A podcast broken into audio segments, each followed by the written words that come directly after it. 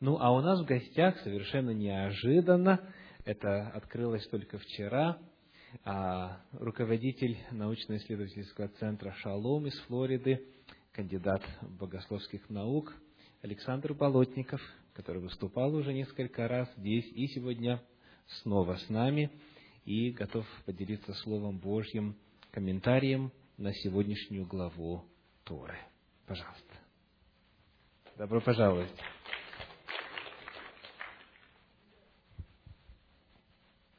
Я рад присутствовать здесь вместе с вами на а, Кабалат Шаббат.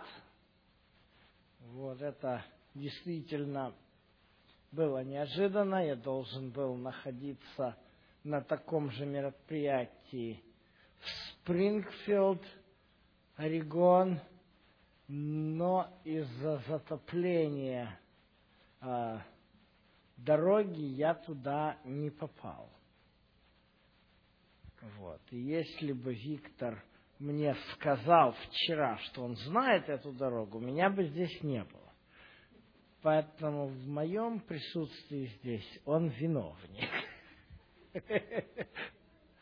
Ну, так Всевышнему угодно было распорядиться. Интересный отрывок Торы, э, как всегда, Парашат Ваяшев. Ваяшев означает и поселился.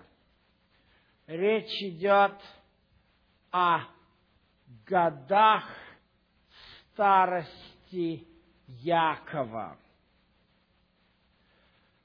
Книга «Бытие» очень интересная книга. Если вы когда-нибудь хотите что-то почитать божественное, богодухновенное о семье, то читайте книгу «Бытие».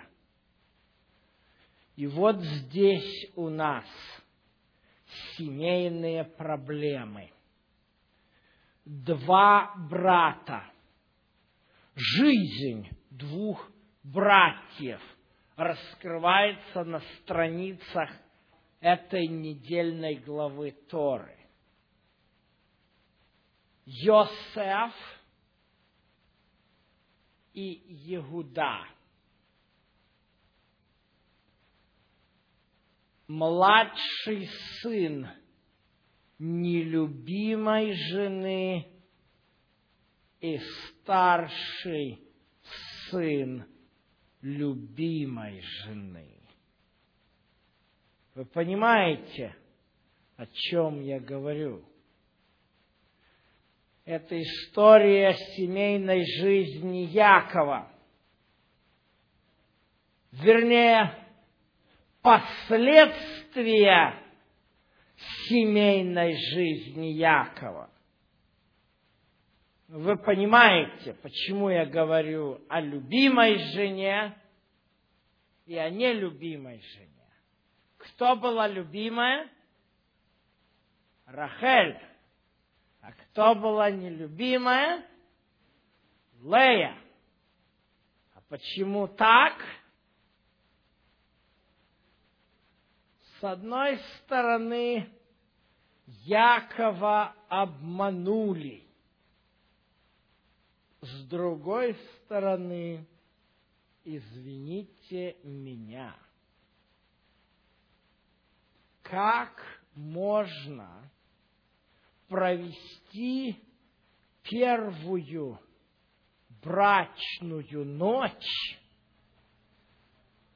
с женщиной, ни разу даже ей ничего не сказавшей, и ответа не услышавшей. женитьба Якова и это событие, описанное несколько глав до сели, является, конечно, до сих пор загадкой. Ну, рассказывайте все, что угодно. Голова у нее была замотана и так далее. Ну, сами понимаете. Единственным логичным ответом на то, как этот обман мог произойти, является факт того, что Яков был, во-первых, сильно пьян. И об этом говорят многие комментаторы Торы еврейские, понимая, что перепутать свою возлюбленную невесту с другой женщиной можно исключительно в весьма нетрезвом состоянии. А второе, что подмечают многие комментаторы, Яков попал в яму, которую когда-то сам выкопал своему брату. О чем я говорю? О темпераменте.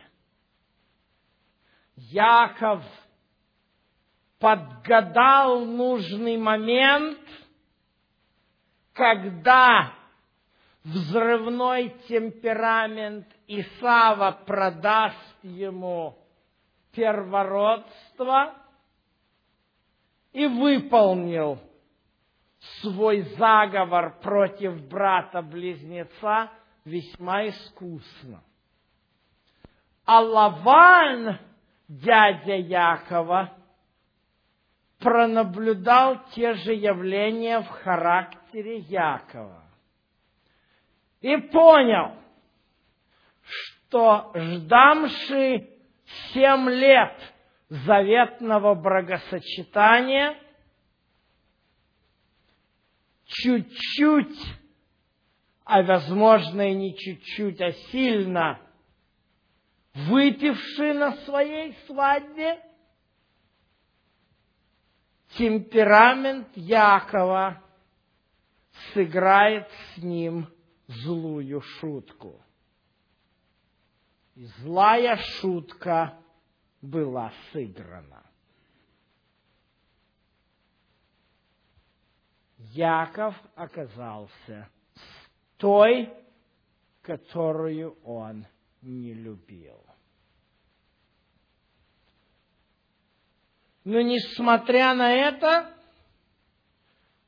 кстати говоря, это очень хорошая история, показывающая о том, как Библия, как Тора говорит нам, что Библия, Тора говорит нам о браке. Потому что сегодня много идет разных разговоров о том, что, дескать, Библия ничего не говорит о добрачных отношениях. Правильно. В Библии ничего не написано о добрачных отношениях, потому что, согласно Торы, то та, с кем имеешь отношения, является, эти отношения становятся брачными. Хочешь ты этого или не хочешь. Поэтому Яков хотел он того или не хотел, взял жену Лию.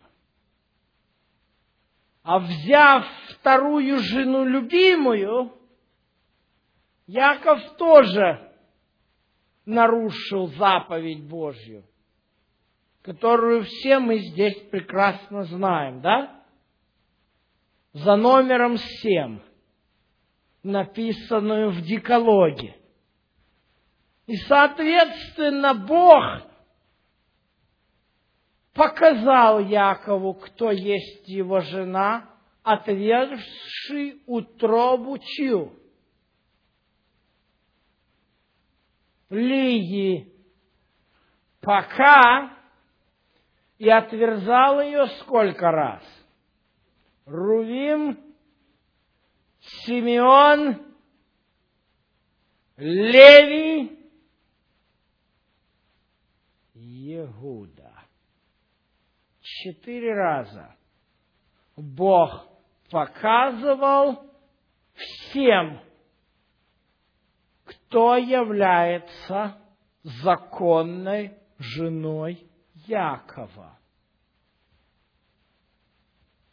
Иуда является четвертым сыном Лиги. Вы знаете, что жизнь в семье Якова, описанная в предыдущей недельной главе, явно была не сахаром. Соперничество между двумя сестрами было явным, острым и жестоким, и не могло не сказаться на духовном состоянии двенадцати сыновей от четырех женщин. Вот почему происходит в Ханаане то, что происходит. И несмотря на то, что Яков пережил свое борение с Господом, осознав и быв прощен, несмотря на то, что Бог проявил свое великое прощение даже в том, что в конце концов отверз утробу Ирахили. И та родила кого? Иосифа и кого еще? И Бениамина. Решить проблему детей Якова было не так-то просто. Последствия недостатка семейного воспитания, последствия отсутствия духовности. Во время вот этой вот постоянной тяжбы между двумя сестрами, присутствие четырех женщин одновременно, которые, которых дети каждый по отдельности называл мамами, а другие дети не знали, наверное, как к ним обращаться. И тот факт, что каждый разный день папа спал с разной мамой, не могло нормально отразиться на духовности и психике его детей. Вот почему возврат Якова к Богу, к сожалению, к сожалению, не означал, что тот же самый опыт переживут его дети. Но возврат Якова к Богу все-таки не научил Якова одной важной истине в семейной жизни, которую, последствия которой он и пожал.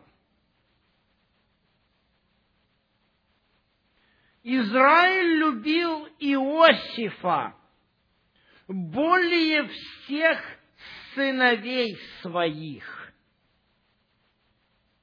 Вот она проблема. И это семейная проблема. Вы знаете, почему это семейная проблема? Вы где-нибудь в предыдущих текстах, недельных главах Торы что-то подобное читали? Что вы читали? А, да, но прямо не написано. А кто кого любил, прямо написано. А ну, вспоминайте. А, Исаак любил Исава, а Ревека любила Якова. И благодаря вот этой лицеприятной любви Яков оказался в изгнании. А тут Исаак любит сына своей любимой жены явно больше, чем всех остальных сыновей. Э, извините, Яков. Вы понимаете, что это такое? Это бомба с часовым механизмом должна была взорваться. Она обязана была взорваться. 37 глава книги «Бытие» описывает этот взрыв. Посмотрите, с чего это детонатор начинает работать. Второй текст 37 главы.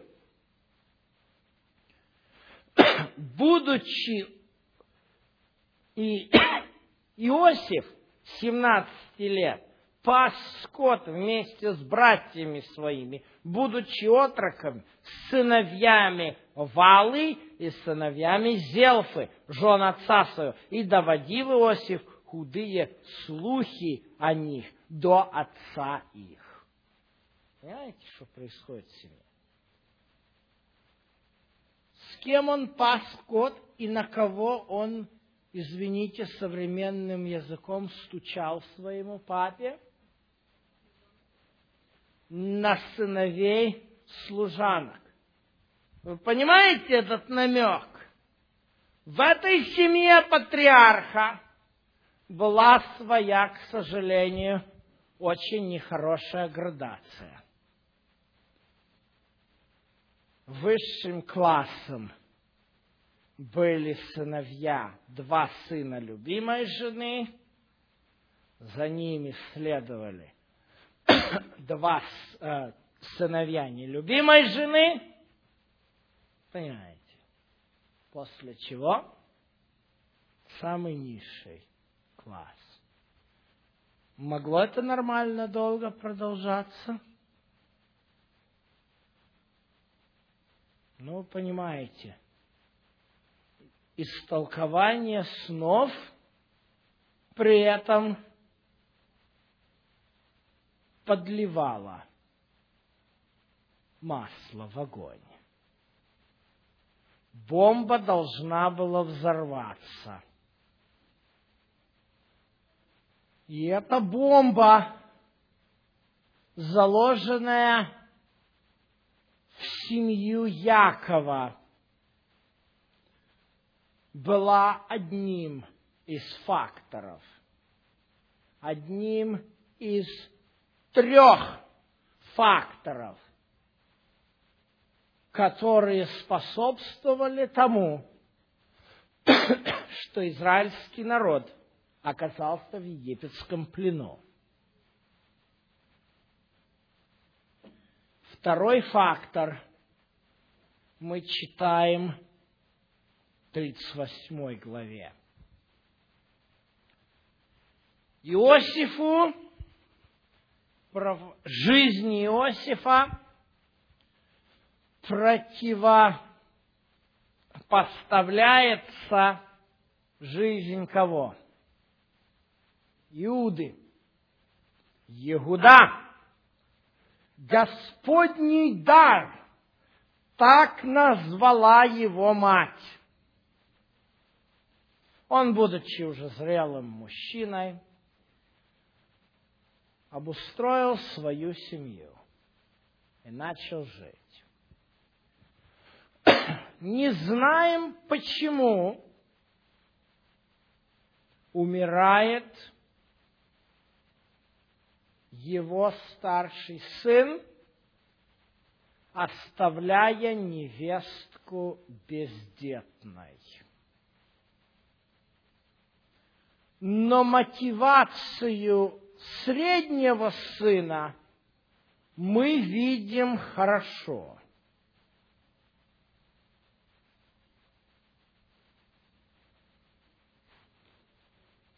Вот она мотивация. Не в наследнике дела. Закон вы, наверное, читали. Он записан в книге Второзаконие, 25 глава.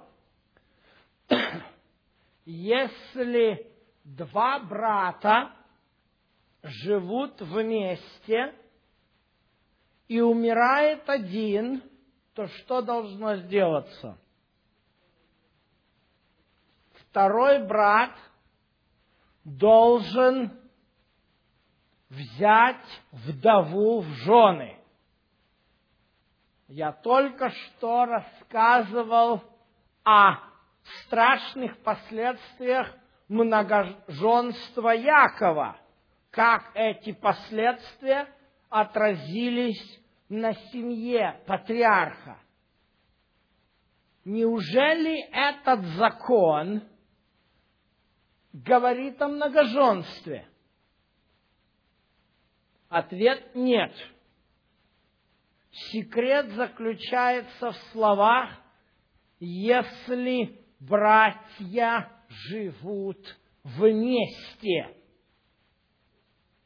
Это означает обычно ситуацию, при которой старший брат, который женатый, является хозяином в доме, а младшие братья являются неженатыми, потому что до сих пор на Востоке старший сын остается в доме отца, являясь наследником такового, а младшие сыновья отделяются по мере женитьбы. Онан, средний сын Иуды, живя еще в доме отца, был не женат. Но в чем проблема? и почему я показал и сделал этот жест. Почему Онан делал то, что он делал? Ответ простой. Потому что тот, кто родится, будучи первым сыном этого левератного брака. Так это называется в литературе. Левератный брак. По отчеству будет не Онанович, а Ирович. Несмотря на то, что Ир уже мертв. А что это означает? А означает это то, что кто бы то ни был Ирович, является хозяином дома, а Анану из дома отселяйся. По закону старший сын имеет большую часть. Так как у Иуды было три сына, Соответственно, Анан имел вернее, Ир покойный должен был иметь, сейчас пытаюсь посчитать, сколько частей, три шестых. Три шестых у Ира, две шестых у Анана и одна шестая у Шел, у Шевы. Понимаете? Естественно, Анану не хотелось отселяться из дома отца. И, конечно же, Анану хотелось быть хозяином. А кто из этого всей истории страдал больше всего? Фомарь. Потому что ей, бедняге, не доставалось ровным счетом ничего. На Ближнем Востоке, согласно тем законам, женщина не могла представлять себя на суде и быть юридически ответственной. За замужнюю женщину, вернее, за незамужнюю женщину вел, юри, нес юридическую ответственность ее отец после смерти отца, ее брат. За замужнюю женщину юридическую ответственность нес кто? Муж. Вы понимаете, в каком положении находилась Фомарь? Вот почему Господь заповедовал совершать левератный брак. Конечно же, в том случае мы знаем заповедь истории, что если левератный брак не был возможен, да, то, может быть, уже сын следующий был, ну, не женился, так как братья жили вместе, но он, может быть, был уже помолвлен, был заключен этот а, договор о, как это, Русин, обручение, наверное, так, бетрозал, обручение, да? Значит, то в этом случае у него был выход, да? Снять сандаль и выкинуть сандаль. Ну, был выход. Но у Анана не было другого выхода. Он взял, но преследуя корыстные цели, желая нажиться. Вот это очень важный момент, потому что зачастую этот текст истолковывается очень в превратном смысле. Я думаю, вы слышали альтернативное и неверное истолкование смысла этого текста. Вот. Это неверное истолкование. Здесь мы видим, что Бог лишает Анана жизни не за его поведение в постели, а за его намерение сердца, за помыслы его сердца, которых он хотел нажиться на горе своей невестки и за счет смерти своего старшего брата. Вы понимаете? Вот почему Бог Анана лишил жизни. Это была, можно так сказать, публичная демонстрация того, как об этом написано очень часто в псалмах, что Бог вступается за вдову. И Бог наказал Анана, который не позволял Фомари вдове получить то, что ей было положено. Ибо родившийся сын от этого ливератного брака должен был заботиться.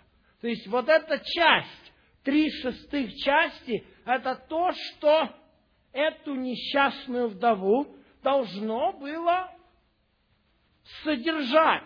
А что делает Юда? Юда говорит, пойди-ка ты в дом отца своего. Вы понимаете, что происходит? Происходит страшное дело. И, к сожалению, почему я это говорю? Потому что подобные вещи, может быть, не на том уровне взаимоотношений, но они происходят в семьях сегодня, когда родственники грызутся из-за наследства. Вот она, причина. И вот что делает Юда. Иуда из верующей семьи, женившись на хананейке, должен был показать пример хананеям, вокруг которых он живет. А что он делает? Он выставляет на показ. Потому что законы эти, которые связаны с наследством, они общие законы, они справедливые. Все прекрасно видели эту несправедливость, как Иуда свою невестку отправляет туда, где ей ничего не светит – потому что в доме отца своего эта несчастная женщина не имеет ничего. Там имущество поделено между ее братьями. Там она лишь будет исключительно приживалкой, которой дадут кровать и постель, и со стола будут бросать куски хлеба. Почему я это говорю? Это все серьезно. Потому что в то время, извините, я понимаю, сейчас кажется, ну, что, хлеба и кровати в доме не найдется. Посмотрите на археологические раскопки, и вы увидите площади тех домов. И посмотрите на условия жизни и на урожайность культур. Понимаете? Хлеб это был серьезный продукт. Естественно, никому не нужный род, пришедший в семью, из которой она была выдана замуж. Этот род первый умрет с голоду во время засухи и неурожая. Понимаете? Что делает Иуда? Тем самым пытаясь своему единственному сыну теперь отдать и оставить все в наследство. Опять мы видим бомбу с часовым механизмом. Опять мы видим горькое признание. Она правее меня. Но что за этим признанием стояло?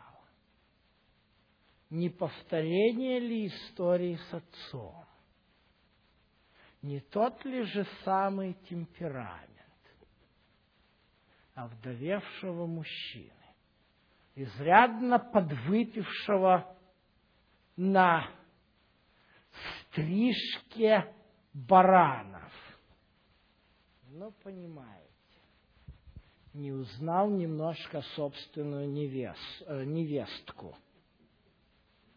Причем, если в истории с Яковом мы не знаем, имела ли место хотя бы одна фраза разговора между новобрачными, то здесь, понимаете, мы имеем целый торг, понимаете, и он не узнает свою невесту. Но то, что он пьяный, это мы можем видеть потому, что он ей отдал. Знаете, что он ей отдал? Он кредитную карточку и social security все ей отдал. Вы понимаете? Ему явно хотелось удовлетворения. Он готов был хорошо заплатить. Но история повторяется. История повторяется. К сожалению, наши семейные недостатки, передающиеся нам по наследству, всплывают в нас, и мы узнаем зачастую своих родителей в своих недостатках. Бывает такое? А родители узнают себя в своих детях. Вот это жизнь. Но эти недостатки патриархов, они имеют катастрофические последствия. Я говорил о трех причинах, почему Израиль попал в Египет.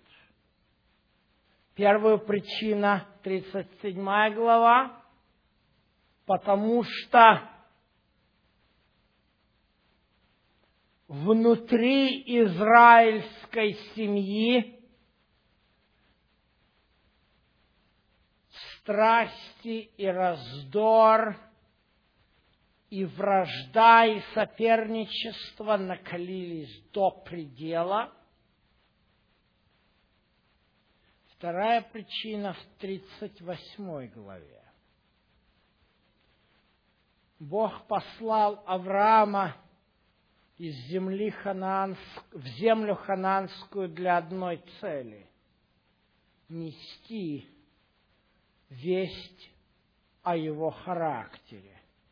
Как вы думаете, был ли Иуда отражением характера Божьего, когда повелел сжечь свою невестку, с которой три месяца назад переспал? Вопрос, конечно, риторический. Ну и, естественно, обычно действия Божьи при таком скандале одинаковы. Уже подобный скандал дважды случался в семье патриархов. Вы понимаете, о чем я говорю? О подобном скандале? Нет. Авраам – Бытие 12 глава. Помните историю? Свою жену отдавал фараона в гарем. Что делает Бог? Удаляет его из Египта. Что сделает Бог сейчас, когда его вестник, его член семьи скандалился. Он сделает то же самое. Ну и третья причина, очень похожая. Она, о ней читаем мы ранее, в предыдущей недельной главе 34. История с Диной и с тем, как Рувим и Симеон устроили массовую резню в Шхеме. Вы понимаете, как может семья Божья находиться теперь в этой стране? Какая репутация у семьи Якова будет? Конец ли это? Нет, не конец. Бог долготерпелив, многомилостив и истинен. Он дает второй шанс. И 39 и 40 главы показывают нам начало второго шанса. И этот второй шанс начинается трудно. Как я могу совершить такое зло перед Господом? Что делает Иосиф? Иосиф разрубает семейную традицию. Яков поддался страстям, Иуда поддался страстям. Иосифу, наверное, бы выполнить приход, прихоть миссис Патифар было бы, наверное, наименее, наиболее легко. С него не требовали крестить, кредитных карточек – на нем ему не навязывались жены, его просто хотели. Но Иосиф понял, что хочет Бог. И Иосиф прошел через свое испытание. Потом это испытание переживут братья Иосифа, но это в следующих недельных главах. Но это тоже традиция. Пожалуй, обыкновение и нормальное течение жизни всякого верующего человека. Пережить борение. Авраам переживал это борение где? На горе Мария – Яков переживал это где? Переходя реку Явок. Иосиф переживал это где? В темнице фараона. Недельная глава начинается истолкованием сна и заканчивается истолкованием сна. Это не случайно. Наша жизнь тоже идет синусоидой. Но падение в яму сопровождается подъемом. Истолкование первого сна в буквальном смысле привело Иосифа в яму, из которой он был продан измаильтянам. А вот истолкование сна в конце недельной главы, это истолкование дал Бог, который и вытащил Иосифа из ямы. И весь, и всю семью его вытащил из ямы. И об этом хочется славить Господа. Господа долготерпеливого и милостивого, который, несмотря на наше упорство, несмотря на то, что мы зачастую не желаем и не в состоянии разорвать те генетические наши заложенные греховные наклонности, в силу которых мы падаем в яму, но Бог силен вытащить нас из ямы. Помолимся.